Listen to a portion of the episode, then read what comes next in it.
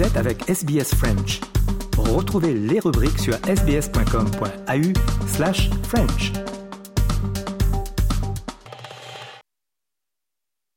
Nous rendons hommage aux propriétaires traditionnels de la terre à partir de laquelle SBS French diffuse. Le peuple Wurundjeri de la nation Kulin ainsi que leurs aînés passés et présents. Nous rendons hommage également à toutes les tribus et clans aborigènes ainsi que les insulaires du détroit Torres auxquels nous diffusons. SBS, a world of difference. You're with SBS French on mobile, online and on radio. Vous êtes avec SBS French sur votre smartphone, en ligne et à la radio. Madame, euh, monsieur, bonjour, bienvenue au programme de ce dimanche 30 octobre avec vous, Jean-Noël Ducasse et au cours de cette émission, le journal, les sports et comme chaque dimanche, le personnage de la semaine. Il est 13h, c'est l'heure du journal.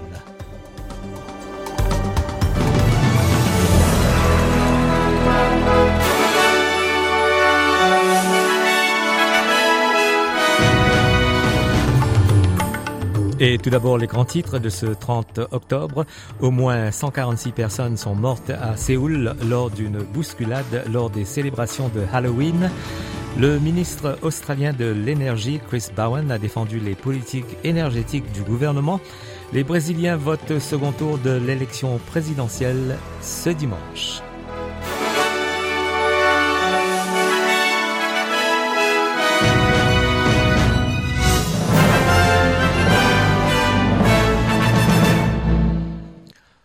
Au moins 150 personnes sont mortes dans une bousculade à Séoul, la capitale de la Corée du Nord, du Sud plutôt, la nuit dernière, et au moins 150 autres personnes ont été blessées. Les gens fêtaient Halloween dans le quartier d'Itaewon, réputé pour sa vie nocturne animée lorsqu'une foule immense s'est entassée dans une ruelle. Il s'agissait du premier événement d'Halloween sans masque en plein air depuis le début de la pandémie. De nombreux blessés étaient dans un état grave et recevaient des soins d'urgence, ont indiqué les responsables. L'incident s'est produit après 22 heures lorsqu'un grand nombre de personnes étaient dans la ruelle. Un témoin, Song Seyon, parle de l'incident. And I saw the people like going to the left side, and I, also, I actually saw the person actually get into the, the opposite side. So actually, the person in the middle, they got jammed and they they have like you know no way to communicate and they like you know they cannot breathe. Et on écoute maintenant le reportage depuis Séoul de Cedio Fioretti pour RFI. Une soirée de fête qui vire au cauchemar. Près d'une centaine de pompiers et 142 véhicules d'intervention se sont dépêchés sur place pour administrer des massages cardiaques. Face à eux, deux problèmes majeurs, le nombre de victimes important et la foule qui peine à évacuer des lieux. L'origine du drame, selon les premières informations des secours sur place, un important mouvement de foule qui aurait écrasé les victimes. D'après la police, près de 100 000 personnes étaient présentes ce soir dans les rues étroites du quartier d'Itaewon. La cause de ce mouvement de foule reste encore inconnue, mais la police de Séoul a annoncé ouvrir une enquête. Le président Yoon suk yeol a indiqué tenir une réunion de crise et placer tous les services de secours en état d'urgence maximale. Le maire de la métropole, Oh Se-hoon, alors en voyage en Europe, a interrompu son déplacement pour revenir au plus vite dans la capitale. Cette fête d'Halloween, la première depuis trois ans de pandémie, est d'ores et déjà considérée comme un drame national. En Irak, au moins dix personnes ont été tuées hier samedi lorsqu'un camion citerne a explosé près d'un terrain de foot dans le nord-est de Bagdad. Selon des responsables de la sécurité, 20 autres personnes ont été blessées après l'explosion survenue dans un garage. Des éclats d'obus du pétrolier ont déchiré le champ et les bâtiments voisins. La plupart des victimes étaient des amateurs jouant au foot dans le stade de leur quartier. La Russie a suspendu sa participation à un accord d'exportation de produits agricoles depuis les ports ukrainiens. L'accord négocié par l'ONU était un accord de trois mois visant à atténuer la pression mondiale sur l'approvisionnement en céréales. La Russie a reproché à l'Ukraine d'avoir utilisé des drones pour attaquer les navires de sa flotte de la mer Noire à Sébastopol en Crimée. Depuis la signature de l'accord le 22 juillet, plusieurs millions de tonnes de maïs, de blé, de produits du tournesol, d'orge, de colza et de soya ont été exportés d'Ukraine. Le président ukrainien Volodymyr Zelensky a accusé la Russie de tenter de créer une famine artificielle en Afrique au Moyen-Orient et en Asie du Sud. Le président américain Joe Biden a exprimé sa consternation.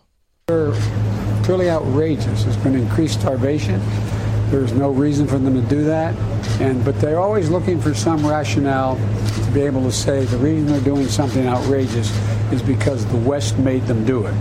And it's just it's just not there, there's no merit to what they're doing. The UN negotiated that deal and that should be the end of it. Les Brésiliens voteront aujourd'hui pour le second tour de l'élection présidentielle avec Jair Bolsonaro face à l'ancien président Lula da Silva. Les sondages montrent une marge très étroite entre les deux candidats et les débats entre les deux camps ont été tendus. Bolsonaro a intensifié les critiques contre les machines à voter électroniques du pays qui, selon lui, sont ouvertes à la falsification. Le vote électronique a été adopté dans plusieurs États brésiliens pour mettre fin à la fraude généralisée impliquant des bulletins de vote papier. Cynthia Nakasa, une responsable occupée à préparer les bureaux de vote, a commenté la sécurité des machines à voter électroniques. The ballot box is completely safe. As I always repeat in all interviews, it's not connected to any internet source, nor to any other network, and all systems are audited and certified. Both the electronic voting machine and the counting systems are completely safe. completamente seguros. En Australie, le ministre de l'Énergie, Chris euh, Bowen, a défendu les politiques énergétiques du gouvernement. Le budget fédéral de la semaine dernière prévoit une hausse des prix de l'électricité de 56% au cours des deux prochaines années, tandis que les prix du gaz augmenteront de 40% au cours de la même période. S'adressant sur Sky News ce dimanche matin, Chris Bowen a admis qu'il savait que la prévision énergétique euh, recevrait une grande attention après la présentation présentation du budget et a visé son prédécesseur. We knew uh, that this would get a lot of attention, but we also knew it was the right thing to do. Unlike my predecessor, Angus Taylor, who knew about a 20% increase in electricity prices and changed the law so that it came out a few days after the election, not a few days before. That's the fundamental difference. Chris Bowen a également qualifié la crise énergétique actuelle de la plus grande sans précédent depuis un demi-siècle. I think Australians understand that it's tough times in the energy markets right around the world. We're seeing unprecedented pressure on energy prices. Not only are we seeing the invasion of Ukraine, but we're seeing Vladimir Putin uh, weaponise energy prices. We're seeing the Ukraine war uh, carry on in a way which is flowing through to energy prices, making it the uh, most unprecedented energy crisis since the 1970s. L'Australie a renoncé à son opposition à un traité interdisant les armes nucléaires lors d'un vote au siège des Nations Unies à New York. Bien que l'Australie n'ait pas officiellement adhéré au traité sur l'interdiction des armes nucléaires, le fait de passer de non à s'abstenir après cinq ans est considéré comme un progrès. L'ancien gouvernement de coalition s'est rangé à plusieurs reprises du côté des États-Unis en votant contre le traité qui impose une interdiction générale de développer, tester, stocker et utiliser ou menacer d'utiliser des armes nucléaires. Les experts craignent que les koalas de la Nouvelle-Galles du Sud ne disparaissent d'ici 2050 si le gouvernement n'apporte pas de changement majeur à l'abattage des arbres. On estime que 64 000 koalas ont été tués lors des feux de brousse de l'été noir de 2019-2020 lorsque 5,5 millions d'hectares ont été détruits. Des scientifiques, des politiciens et des défenseurs de l'environnement se sont réunis à Coffs Harbour avant les élections de Nouvelle-Galles du Sud de l'année prochaine pour rallier les deux parties à la préservation de la population de koalas. L'ancien gouvernement fédéral a classé l'espèce en danger en février, juste avant que des inondations sans précédent n'inondent le nord de la Nouvelle-Galles du Sud. Les deux principaux partis du Victoria profitent de ce week-end pour faire campagne avec des promesses d'infrastructures majeures avant les élections de novembre prochain. Les travaillistes promettent plus d'argent pour l'hôpital de Dandenong dans le sud-est de Melbourne. Le Premier, Daniel Andrews, annonçant 295 millions de dollars pour le service des urgences et une nouvelle unité de soins intensifs. Pendant ce temps, la coalition promet 1,5 milliard de dollars pour les routes de l'ouest de Melbourne, dont 700 millions de dollars pour la modernisation de la Western Highway. En France, Vote ce dimanche pour les quelques 40 000 adhérents du Rassemblement national pour choisir le successeur de Marine Le Pen. Deux candidats en lice, Jordan Bardella et Louis Alliot. Reportage Pierrick Bonneau pour RFI. C'est une élection où il n'y aura pas eu de débat à la télévision, pas vraiment d'affrontement entre les candidats, ni de querelle idéologique. C'est pas du face-à-face, c'est du côte-à-côte, prévenait Louis Alliot à la rentrée. Marine Le Pen l'admet bien volontiers. Si elle a décidé de ne pas choisir entre ces deux fidèles, c'est qu'ils sont tous les deux sur la même ligne la sienne. Au début du mois, le maire de Perpignan a bien tenté de se démarquer dans cette campagne en accusant à demi-mot Jordan Bardella d'être trop radical, mais l'offensive s'est arrêtée là. Ni Alliot ni Bardella n'ont intérêt à attaquer l'autre car ils savent très bien qu'ils vont recevoir un coup de fil de la patronne dans la seconde, confie un proche de Marine Le Pen. Pas question donc de créer des remous, le cap doit rester le même. Résultat, personne ne parle de notre congrès et ça nous arrange bien, s'amuse un cadre du RN qui mise sur un 70-30 samedi prochain en faveur de Jordan Bardella. Le président par intérim est soutenu par 90% des cadres du parti, mais quel que soit le score, une certitude, à la fin, c'est Marine Le Pen qui restera la chef. Un franco-australien a été enlevé au Tchad, en Afrique, selon le porte-parole du gouvernement tchadien. L'homme travaillait pour le Sahara Conservation Fund, une ONG active dans la préservation des espèces menacées. Il a été emmené par des personnes qui n'ont pas pu être identifiées lorsqu'il travaillait dans la province de Wadi Fira, dans la partie orientale du pays, près de la frontière avec le Soudan. Le gouvernement tchadien a déclaré que l'enlèvement s'est produit vendredi après-midi et qu'il a mobilisé toute la sécurité et la main-d'œuvre possible pour retrouver les ravisseurs et qu'une mission de recherche et de sauvetage est en cours.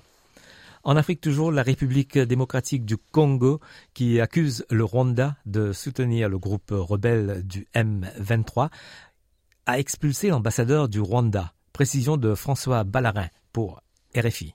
La tension continue de monter entre le Rwanda et la République démocratique du Congo. Kinshasa, qui accuse Kigali de soutenir la rébellion du M23, décide d'expulser l'ambassadeur rwandais à Kinshasa, Vincent Karega. Les autorités congolaises disent avoir des rapports qui prouveraient l'arrivée massive des troupes rwandaises sur le sol congolais pour appuyer le, le M23. Le mouvement rebelle qui a conquis ce samedi la cité de Rutshuru Centre et celle de Kiwanja, provoquant des milliers de nouveaux déplacés. Écoutez Patrick Yaya, ministre congolais de la communication et des médias. Le Conseil supérieur de la défense demande au gouvernement 1. d'expulser dans les 48 heures suivant sa notification M. Vincent Karega, ambassadeur plénipotentiaire du Rwanda en poste en République démocratique du Congo. Et ce, en raison d'une part de la persistance de son pays à agresser la RDC et à appuyer les mouvements terroristes du M23 qu'il instrumentalise à cette fin, et d'autre part du mépris teinté d'arrogance des autorités rwandaises vis-à-vis tant du processus de Nairobi et de Luanda que des recommandations de la communauté internationale, plus précisément des Nations Unies, de l'Union africaine, de la communauté de l'Afrique de l'Est, de la SADC et des partenaires multilatéraux, exigeant unanimement la cessation des activités terroristes du M23 et de tout appui extérieur à lui. Son retrait sans délai ni condition des localités congolaises occupées et les retours immédiats des populations déplacées. On passe à la météo pour ce dimanche. En Australie, à Perth, il fera 18 degrés. Adelaide 25, Melbourne 21, Hobart 18, Canberra 20, Sydney 23, Brisbane 31, Darwin 35 et à Alice Springs maximal de 37 degrés.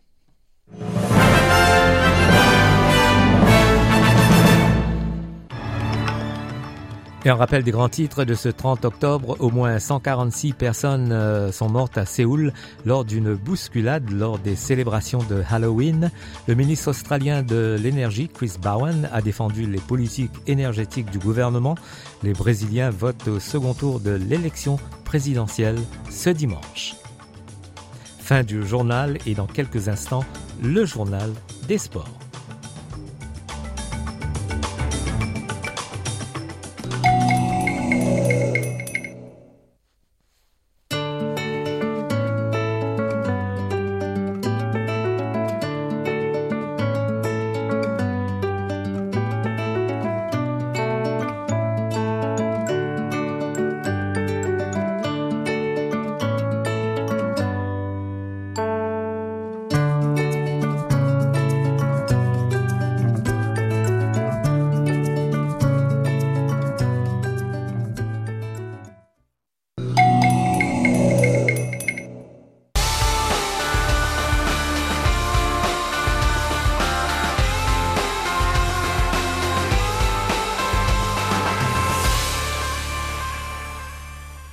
Journal des sports de ce dimanche et on revient sur l'actualité des derniers jours avec euh, d'abord le foot en France, la Ligue 1, le Paris Saint-Germain qui s'est imposé contre 3 4 buts à 3 et l'OM et Strasbourg qui ont fait match nul, deux buts partout. En Angleterre, quatorzième journée marquée par la victoire de Manchester City, premier au classement contre Leicester. Un but à zéro, un tout petit succès, comme nous l'expliquent Philippe Auclair et Christophe Diremzian pour RFI. Oui, petit succès avec un, un grand but d'un grand joueur, en l'occurrence Kevin De Bruyne, quand c'est pas Erling Haaland, euh, qui est blessé, qui a une petite contracture musculaire. Il avait été remplacé à, à la mi-temps euh, lors euh, du match contre Borussia Dortmund et Pep Guardiola a préféré donc le, le, ménager. En son absence, ça a été compliqué face au 5-4-1 de Leicester, qui était très très bien organisé, qui a tenu longtemps, aussi longtemps qu'il a pu, qui a été battu sur un but très honnêtement, Christophe, que aucun gardien de la planète n'aurait pu arrêter. Un coup franc absolument somptueux du droit, brossé dans la lucarne, poteau entrant pour rendre ça encore plus joli. Et Ward, le gardien de Leicester, ne pouvait absolument rien là-dessus. Pas la performance nécessairement la plus convaincante qu'on ait vue de Manchester City cette saison. D'ailleurs, Pep Guardiola euh, l'a dit après la rencontre. Et Leicester qui a eu quelques occasions en, en fin de rencontre, qui a bien su réagir. Mais bon, score final un but à zéro et donc Manchester City récupère la tête du championnat en attendant bien évidemment qu'Arsenal euh, joue contre Nottingham Forest euh, ce, ce, dimanche. Alors la troisième place puisque pour l'instant Arsenal est provisoirement deuxième, euh, Tottenham qui s'est fait très peur à, à Bournemouth, trois buts à deux pour les Spurs, mais on peut dire qu'ils ont littéralement dû s'arracher. Oui, euh, qui était mené deux buts à zéro, deux buts d'ailleurs superbes euh, de, de Kiefer Moore et ils se sont en effet arrachés. Cessignon et Ben Davis les ont fait revenir dans la rencontre. On se disait 2-2, c'est bien payé. Et puis, à la 92e, donc dans les arrêts de jeu, c'est Betancourt euh, sur un énième corner. Bon, il y avait une énorme pression de la part de Tottenham sur le but de Bournemouth, ça ne peut pas le nier, mais une pression qui était un petit peu confuse, corner sur corner sur corner, et puis là, profitant de la confusion, mais bon, une frappe de, de Betancourt qui trompe le gardien de Bournemouth et qui permet donc à Tottenham de s'imposer à la toute fin de la rencontre. Les fins de rencontre se suivent et ne se ressemblent pas nécessairement. Hein. Pour Tottenham, on se souvient de leur mésaventure euh, en Ligue des Champions, mais bon, l'essentiel est préservé. Les voilà en troisième position. En Écosse, à noter la victoire de Rangers, deuxième au classement contre Aberdeen, 4 buts à 1. En Espagne, la douzième journée marquée par la victoire de Cadix, 18e au classement qui a battu l'Atlético de Madrid, troisième au classement, 3 buts à 2. Le FC Barcelone s'est imposé contre Valence 1 à 0 grâce à un but de Lewandowski. En Allemagne, la douzième journée avec le Bayern de Munich qui écrase Mayence 6 buts à 2. En Italie, à noter la victoire de Naples, premier au classement qui s'est imposé contre Sassuolo 4 buts à 0. Les Socceroos appellent à la dépénalisation des relations gays au Qatar avant l'organisation de la Coupe du Monde euh, par le pays, la déclaration politiquement chargée de l'équipe nationale australienne exige également de meilleures conditions de travail pour les Qatariens et fait état des inquiétudes quant au bilan du pays en matière de droits humains. La sélection australienne a été la première à critiquer publiquement le Qatar. Les relations homosexuelles sont interdites au Qatar tandis que plusieurs travailleurs migrants sont décédés lors de la construction d'infrastructures pour l'événement mondial. 16 joueurs des Socceroos soutenus par Football Australia ont publié une vidéo collective exprimant leur inquiétude. We have learned that the decision to host the World Cup in Qatar has resulted in the suffering and in the harm of countless of our fellow workers. These migrant workers who have suffered are not just numbers. Like the migrants that have shaped our country and our football, they possess the same courage and determination to build a better life. As players, we fully support the rights of the LGBTI plus people. But in Qatar, people are not free to love the person that they choose. Addressing these issues is not easy, and we do not have all the answers. Et l'analyse de Grégory Pless pour Radio France Internationale. Comme des kangourous, ils ont sauté à pieds joints pour mettre les pieds dans le plat. Ce matin, les Socceroos, les joueurs de l'équipe nationale australienne de football, ont décidé de dire ces quatre vérités au Qatar à trois semaines du coup d'envoi de la Coupe du Monde. Dans une vidéo publiée sur les réseaux sociaux dans laquelle ils prennent la parole l'un après l'autre, ils dénoncent notamment le bilan humain de l'organisation de cet événement sportif. Nous avons appris que la décision d'organiser la Coupe du Monde au Qatar s'est traduite par la souffrance et le préjudice d'un nombre incalculable de travailleurs. Ces travailleurs migrants qui ont souffert ne sont pas que des numéros. Tout comme les immigrés qui ont bâti notre pays et notre football, ils ont le même courage et la même détermination pour se construire une vie meilleure. Les joueurs évoquent également la criminalisation des relations homosexuelles dans l'Émirat. En tant que joueurs, nous soutenons sans réserve les droits des personnes LGBTQIA+. Mais au Qatar, les gens ne sont pas libres d'aimer la personne qu'ils choisissent. Les Socceroos, contre qui les Bleus joueront leur premier match de cette Coupe du Monde, appellent le Qatar à renforcer et à respecter les droits des travailleurs étrangers, mais aussi à légaliser les relations homosexuelles. Des réformes dont, selon eux, le football pourra être vraiment fier. On passe au beach soccer. Le Sénégal remporte pour la quatrième fois d'affilée la finale du championnat d'Afrique. Sept trophées au total. Précision de Zéphirin Quadio pour RFI. Aussi le septième sacre des Lions de la Teranga qui remporte encore une fois la Coupe d'Afrique des Nations de beach soccer. Victoire étriquée en finale face à l'Égypte, mais victoire tout de même. Deux buts partout au bout des prolongations. Les tirs au but ont cependant départagé les deux nations. Avantage Sénégal 6 buts, 6 tirs au but à 5. Voilà donc les Lions sur le toit de l'Afrique pour la quatrième fois consécutive. Et le sélectionneur Mamadou Diallo est très heureux bien sûr de voir ses joueurs triompher une nouvelle fois il est au micro de Baba Carfal. Je suis content pour les Sénégalais de remporter encore le trophée parce que je pense qu'il y avait beaucoup de doutes. Si, exemple, on va faire ce qu'on a fait aujourd'hui, et je pense que je félicite les joueurs, je félicite l'encadrement, je félicite la Fédération de football, mais je félicite aussi les Sénégalais parce que je pense qu'on nous a soutenus et les jeunes, ils ont montré que, quelle qu'alpha la situation, c'est des champions. Et c'est ça qui est l'essentiel. Moi, je suis content en tant qu'entraîneur. C'était la première fois que je suis sur le banc comme en, tant qu'officiel. Peut-être beaucoup de gens pensaient qu'on ne va pas faire ça, mais aujourd'hui, on l'a fait. Un mot de rugby, les tests match d'automne avec la victoire de l'Australie contre l'Écosse 16 à 15. Les Wallabies joueront prochainement contre la France le 5 novembre, l'Italie le 12 novembre, l'Irlande le 19 novembre et enfin le Pays de Galles le 26 novembre. La Coupe du Monde féminine et la France est en demi-finale. Loïc Bussière, RFI.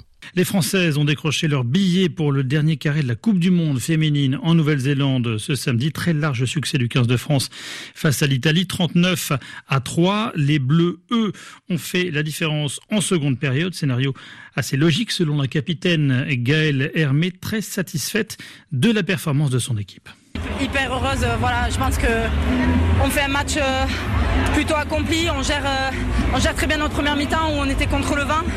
Voilà, on maintient et après en deuxième mi-temps, dit qu'il fallait lâcher les chevaux et c'est exactement ce qu'on fait. Et on s'ouvre une porte pour les demi-finales. Donc voilà, maintenant next step. Bien sûr que c'était un objectif. À chaque fois, on avait un objectif gagner les matchs de poule les uns après les autres, battre ce quart de finale, valider ce quart de finale. Et là maintenant la demi-finale. Donc ouais, l'objectif il est atteint, mais il doit pas s'arrêter là. Maintenant, il faut continuer pour s'offrir une opportunité d'aller en finale. Tennis Australia a annoncé un nouveau tournoi préliminaire juste avant l'Open d'Australie nommé United Cup qui se tiendra pour la première fois cet été. L'événement verra des équipes euh, mixtes de 18 pays s'affronter dans un tournoi de 11 jours à Brisbane, Perth et Sydney. De la même manière que l'ancienne Coupe Hopman, les matchs du tournoi à la ronde se joueront du 29 décembre au 4 janvier avant que les quatre meilleures équipes ne se qualifient pour la finale du 6 au 8 janvier prochain.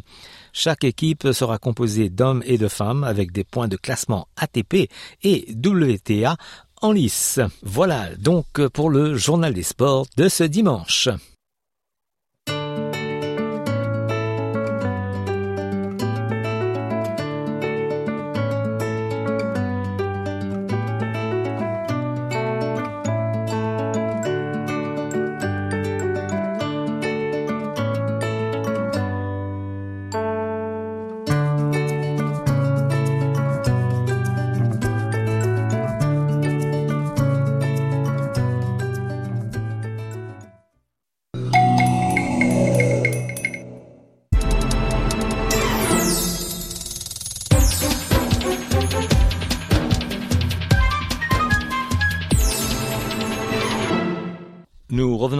Présent, comme chaque dimanche, sur un événement marquant de l'actualité et une personnalité qui lui est associée. Pour nous en parler, aujourd'hui, nous sommes avec Léo Roussel. Bonjour à vous, Léo. Bonjour, euh, bonjour à tous. Et ce dimanche, vous allez nous parler du nouveau Premier ministre britannique Rishi Sunak, nommé mardi dernier pour remplacer Liz Truss. Décidément, la valse des premiers ministres se poursuit au Royaume-Uni en cette année 2022. Oui, mardi dernier, Richie Sunak a été nommé euh, Premier ministre du Royaume-Uni et il s'agit déjà de la troisième personne à occuper ces fonctions en 2022. Boris Johnson, euh, ministre depuis 2019, avait démissionné le 7 juillet dernier, puis c'est Liz Truss qui lui avait euh, succédé. Elle était restée en poste du 5 septembre au 24 octobre, soit moins de deux mois, six petites semaines exactement, qui font de la désormais ex-première ministre la première personne à occuper si peu de temps la fonction de chef du gouvernement britannique depuis 1945. Une troisième personne occupe euh, donc le poste de Premier ministre sur la seule année civile 2022 et c'est Richie Sunak qui avait perdu lors de la primaire des conservateurs face à Liz en septembre. Eh bien Léo, qui est Richie Sunak? Richie Sunak, c'est un homme politique de 42 ans, né en 1980 à Southampton, une ville portuaire située sur la côte sud de l'Angleterre à environ une heure et demie de route de Londres. Il est donc âgé de 42 ans, ce qui fait de lui le plus jeune premier ministre de l'histoire contemporaine du Royaume-Uni, mais c'est surtout le tout premier chef de gouvernement britannique non blanc et hindou. Il est issu euh, d'une famille euh, d'origine indienne qui est arrivée au Royaume-Uni dans les années 1960 euh, en provenance de l'Afrique de l'Est. Il est l'aîné d'une fratrie de trois enfants dont les parents travaillent dans le milieu médical. Le papa de Richie Sunak a travaillé comme médecin tandis que sa maman tenait une pharmacie à Southampton. Richie Sunak grandit dans une famille plutôt aisée qui lui permet d'effectuer un parcours scolaire au sein des meilleures écoles du pays. Il a notamment étudié dans un prestigieux pensionnat privé pour garçons, le Winchester College, avant de faire euh, des études de politique, de philosophie et d'économie au Lincoln College de la très prestigieuse université d'Oxford, avant d'être diplômé d'une autre université réputée, celle de Stanford dans la Silicon Valley en Californie aux États-Unis, où il décroche une maîtrise en administration des affaires. Comment Rishi Sunak en est-il venu à la politique? Eh bien, Richie Sunak, il arrive dans la politique euh, sur le tard en 2014 lorsqu'il fait campagne euh, pour devenir député de la circonscription de Richmond dans la région du Yorkshire où il parvient à se faire élire en 2015. Auparavant, il débute euh, sa carrière dans une autre branche, celle de la finance. Il a révélé avoir d'abord travaillé comme serveur dans un restaurant indien, mais c'est bien chez Goldman Sachs qu'il va débuter son ascension professionnelle. Il est euh, analyste financier pour la banque dans le quartier des affaires de Londres, puis il fonde sa propre société d'investissement. Il fréquente alors euh, les milieux conservateurs de Londres dans les années 2000, ce qui va euh, progressivement le conduire vers la politique dans les années 2010. On l'a dit, il entre au Parlement en 2015 en tant que député de Richmond et son ascension en politique va être extrêmement rapide. En moins de cinq ans, il passe de député à secrétaire en chef du Trésor et secrétaire d'État chargé des collectivités locales, avant de devenir en 2020, à l'âge de 39 ans seulement, chancelier de l'échiquier, autrement dit ministre des Finances du Royaume-Uni. C'est donc à lui qu'est revenue la charge de la gestion des finances britanniques au début du Brexit, dont il est l'un des fervents défenseurs, et lors de la pandémie de Covid-19. Et quel type de politique a-t-il mené lors de son passage au ministère des Finances? Richie Sunak, euh, c'est un conservateur et ça se traduit dans sa politique budgétaire. Il s'est souvent opposé à l'augmentation des dépenses publiques pour soutenir l'économie lors de la pandémie. Il refuse l'idée d'une taxe carbone pour réduire les émissions de CO2 et il soutient notamment un gel des retraites pour soutenir les finances du pays. Sa gestion des finances pendant la pandémie lui a quand même valu un large soutien non négligeable au fil des mois lorsque la position du Premier ministre Boris Johnson s'est révélée de plus en plus fragile.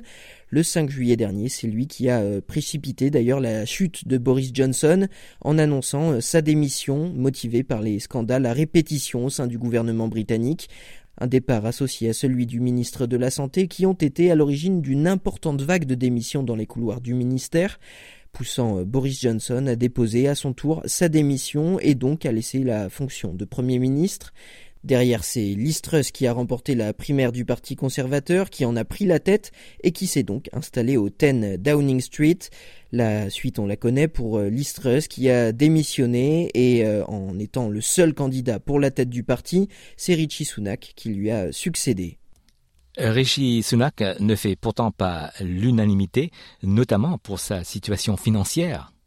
Exactement, Richie Sunak est souvent jugé déconnecté du citoyen euh, britannique moyen, notamment pour son parcours euh, élitiste, mais aussi et surtout pour son immense fortune. Selon le Sunday Times, le nouveau Premier ministre et son épouse Akshata Murthy, qu'il a rencontré euh, sur les bancs de l'université de Stanford aux États-Unis, possèdent une fortune estimée à environ 730 millions de livres sterling, soit 839 millions d'euros ou encore 1 milliard et 284 millions de dollars australiens un patrimoine qui serait deux fois plus élevé que celui du couple royal. À titre d'exemple, il faut dire euh, qu'Ashkata euh, Murthy est la euh, riche héritière d'un multimilliardaire indien et que Rishi Sunak était déjà doté d'une importante richesse en raison de son parcours dans la finance. Alors forcément, cette fortune fait polémique encore plus quand le nouveau Premier ministre tente de s'attribuer une image d'homme dynamique, proche du peuple, s'affichant notamment euh, chez lui, où euh, on l'y voit en train de travailler ensuite en suite à capuche, ou encore euh, en tenue de travail sur un chantier. En avril 2022, le couple est d'ailleurs au cœur d'une importante polémique. Le quotidien The Independent révèle qu'Ashkata Murthy bénéficie du statut de non-résidente du Royaume-Uni, ce qui signifie qu'elle ne payait alors aucun impôt pour ses revenus issus de l'étranger. De quoi créer la polémique alors que son mari, alors euh, ministre des Finances, augmentait les impôts des classes modestes et moyennes. Richie Sunak euh, sera attendu au tournant sur la question économique euh, au Royaume-Uni, fatale à l'Istrus. Il a notamment promis sur Twitter de redresser l'économie du pays et de régler les plus gros problèmes auxquels ce dernier fait face. L'ancien chef du parti travailliste, Jérémy Corbyn, s'attend, lui, de son côté, à ce que le nouveau Premier ministre mène une politique favorable, je cite, aux 1% les plus riches du pays. Merci Léo d'être revenu sur l'histoire de Rishi Sunak, nouveau Premier ministre britannique, mais pour combien de temps? Bonne question.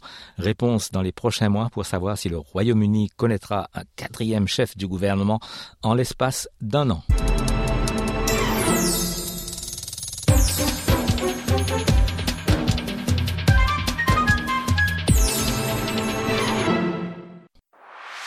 Votre communauté, vos conversations. SBS French. Le plaisir d'avoir euh, sur les ondes de Radio SBS euh, Ousmane euh, du groupe Tamirest. Bonjour Ousmane. Bonjour. Pour nos éditeurs qui, qui nous écoutent, parlez de votre groupe Tamirest.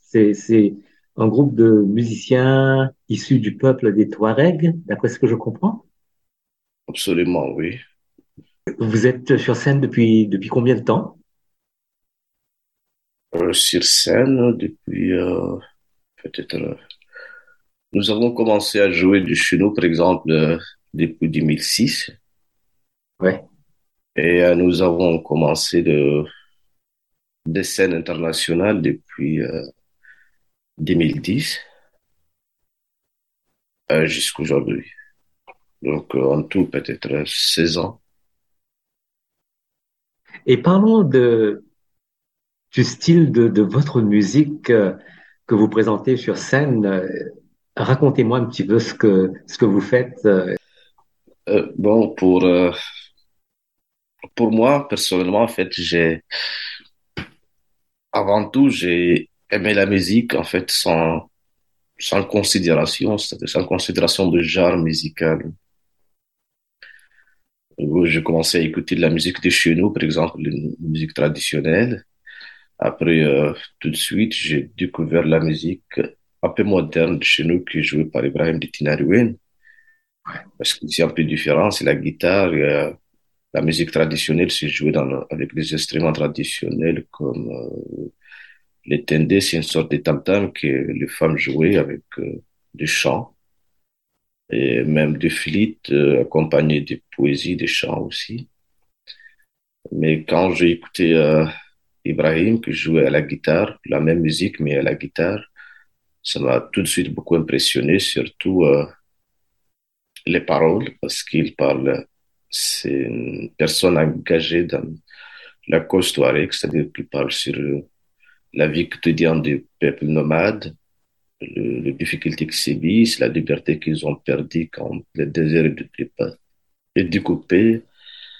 Et euh, la, la progress, progressivement, la progressive, de, des pertes de ce, cette culture, cette liberté de, de voyager dans le désert comme, comme il faut avant c'est ce qui m'a beaucoup motivé en fait euh, d'aller dans le choix de la musique, de jouer.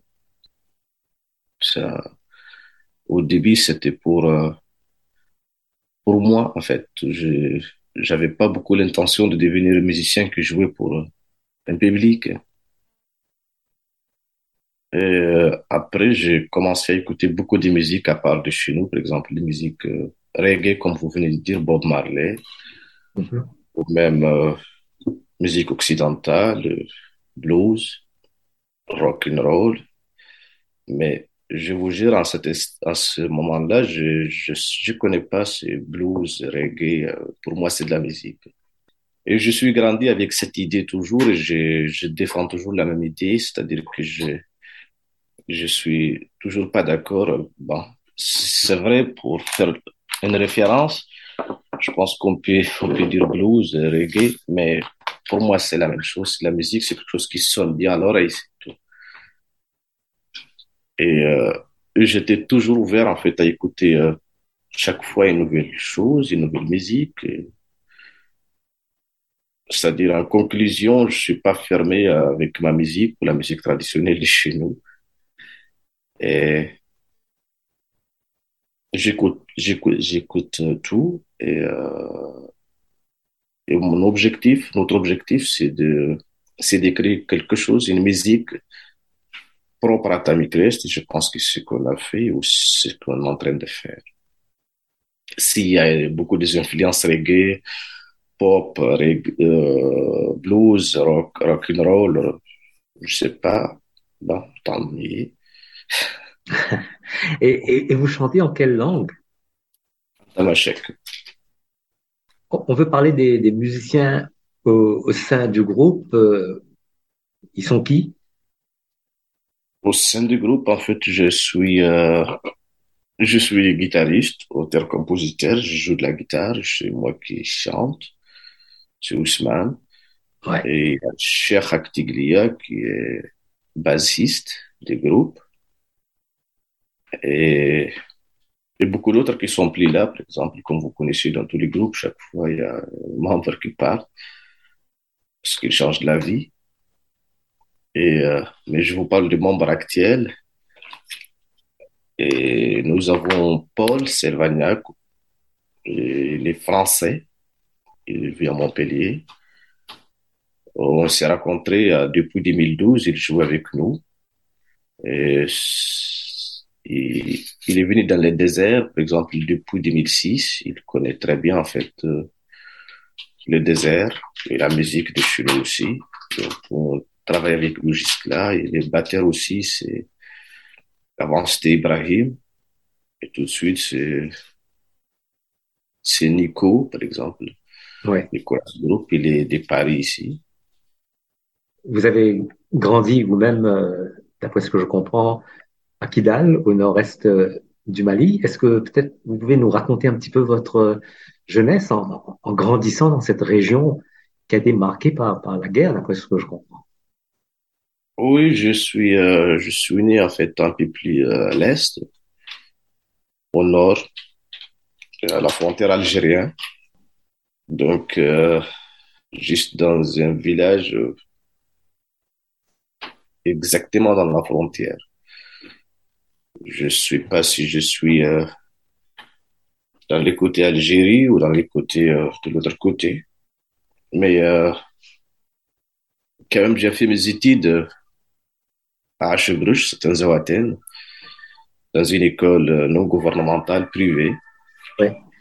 C'est-à-dire mes, mon premier cycle. Et quand euh, je suis allé à Kidal plus tard pour euh, continuer mes études à second cycle, après il y avait des, on rentre un peu dans la politique, il y avait un peu, il y avait des problèmes, en fait, de, entre mon peuple et le gouvernement malien. Euh, c'est une rébellion qui a été éclatée en 2006 et ce qui a, fait que j'ai arrêté complètement mes études et que je suis allé dans les côtés de la musique jusqu'aujourd'hui. Et pour parler de cette euh, rébellion, en fait, euh, comme si vous êtes un peu connaisseur de ce dossier, donc depuis en fait les années 60, 70, depuis euh, que les Français sont partis du Mali et qu'il y a le découpage territorial, donc les, les Touaregs se sont retrouvés avec euh, une nouvelle, un nouveau gouvernement qu'ils connaissent pas. À la place des Français, il y a des, par exemple, de, les gens des sites subsahariens qui sont venus en, en réclamant que ces territoires se pourraient, que placer une administration, placer des systèmes qui ne conviennent pas du tout à la, à la culture et la vie des nomades, des Touaregs qui sont là-bas, qui sont nous. Donc tout de suite, il y a une révolte en fait parce qu'ils euh, ils comprenaient pas, c'est comme une nouvelle colonisation. Ouais. Et, et ils n'étaient pas d'accord en fait. Et donc, c'est ce qui a engendré la première révolution en 1963, juste un an après l'indépendance du Mali, et qui a été en fait euh, un génocide, parce que le Mali, euh, le gouvernement malien a tout de suite, euh, euh, je sais pas comment on dit en français, a commencé à massacrer tout le monde parce qu'il y avait des gens qui ont révolté. Donc pour lui, euh, tout le monde, ce sont des, ré- des révolutionnaires, ce sont des rebelles. Donc c'est une, c'est une période qui a beaucoup marqué euh, les Touaregs. C'est ce qui a complètement fait que euh, il y a une il y a un problème depuis ce temps-là jusqu'à cette révolution euh, est répétitive, qu'on- c'est bien pensé. Ça, ça répète tous les temps. Jusqu'en 2006, par exemple, en 90, il y avait euh, des accords qui ont été signés et qui n'ont jamais été respectés. Donc, il y avait une, une révolution encore en 2006. C'était le cas en 2012. Euh, il y avait un accord aussi qui a été signé et qui n'a jamais été respecté. C'était toujours le même scénario jusque-là. Et donc, euh, si, si, si je disais que la politique, euh, le désert, euh, l'exil, c'est un petit peu les sources d'inspiration quand vous écrivez vos chansons. Oui, oui. En fait, moi, je ne m'ai jamais senti dans l'exil parce que, à la base, je suis un nomade. Je suis un voyageur. Peut-être je suis toujours dans l'exil jusqu'à ce que je comprenne même pas ce qu'est l'exil. Et dès, en fait, je suis, depuis que je suis né, je, suis grandi dans une situation pas confortable. qui est la guerre.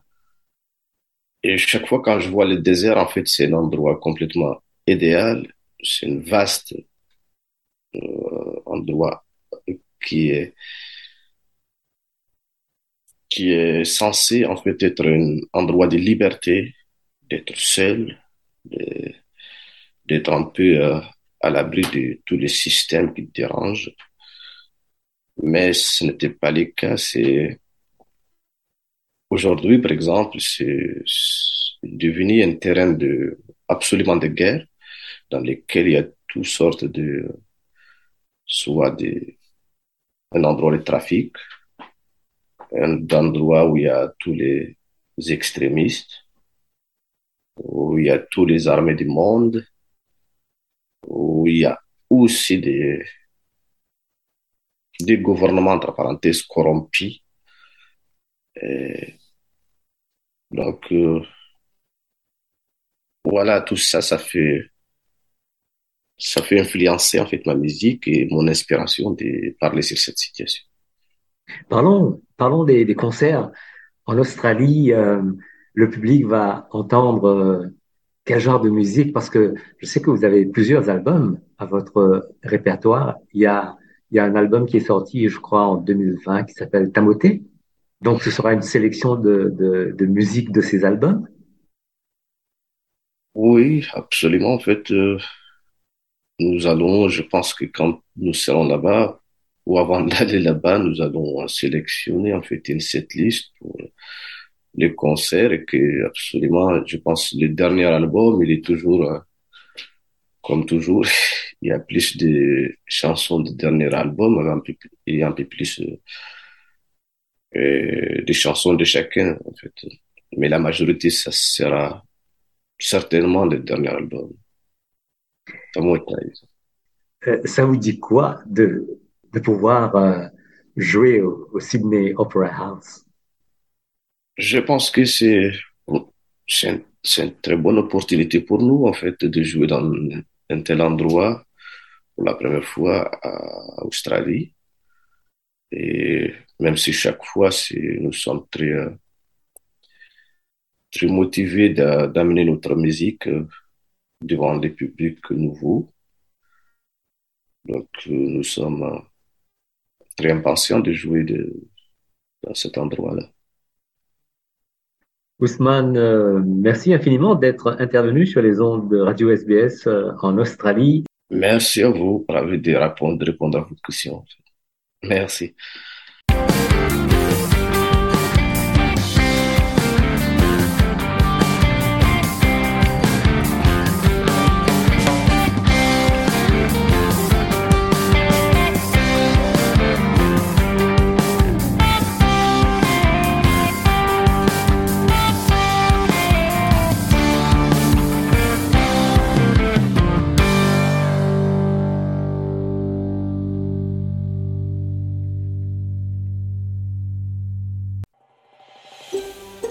Vous voulez entendre d'autres rubriques comme celle-ci?